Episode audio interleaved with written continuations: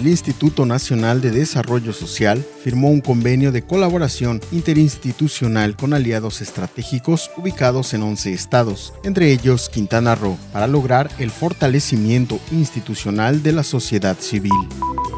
En los municipios de Benito Juárez, Solidaridad y Otompe Blanco se instalarán las unidades especializadas del Ministerio Público para la investigación del delito de despojo, con lo que se pretende atender y erradicar este ilícito que perjudica el patrimonio de las personas. Toda la información completa a través del portal www.lucesdelsiglo.com.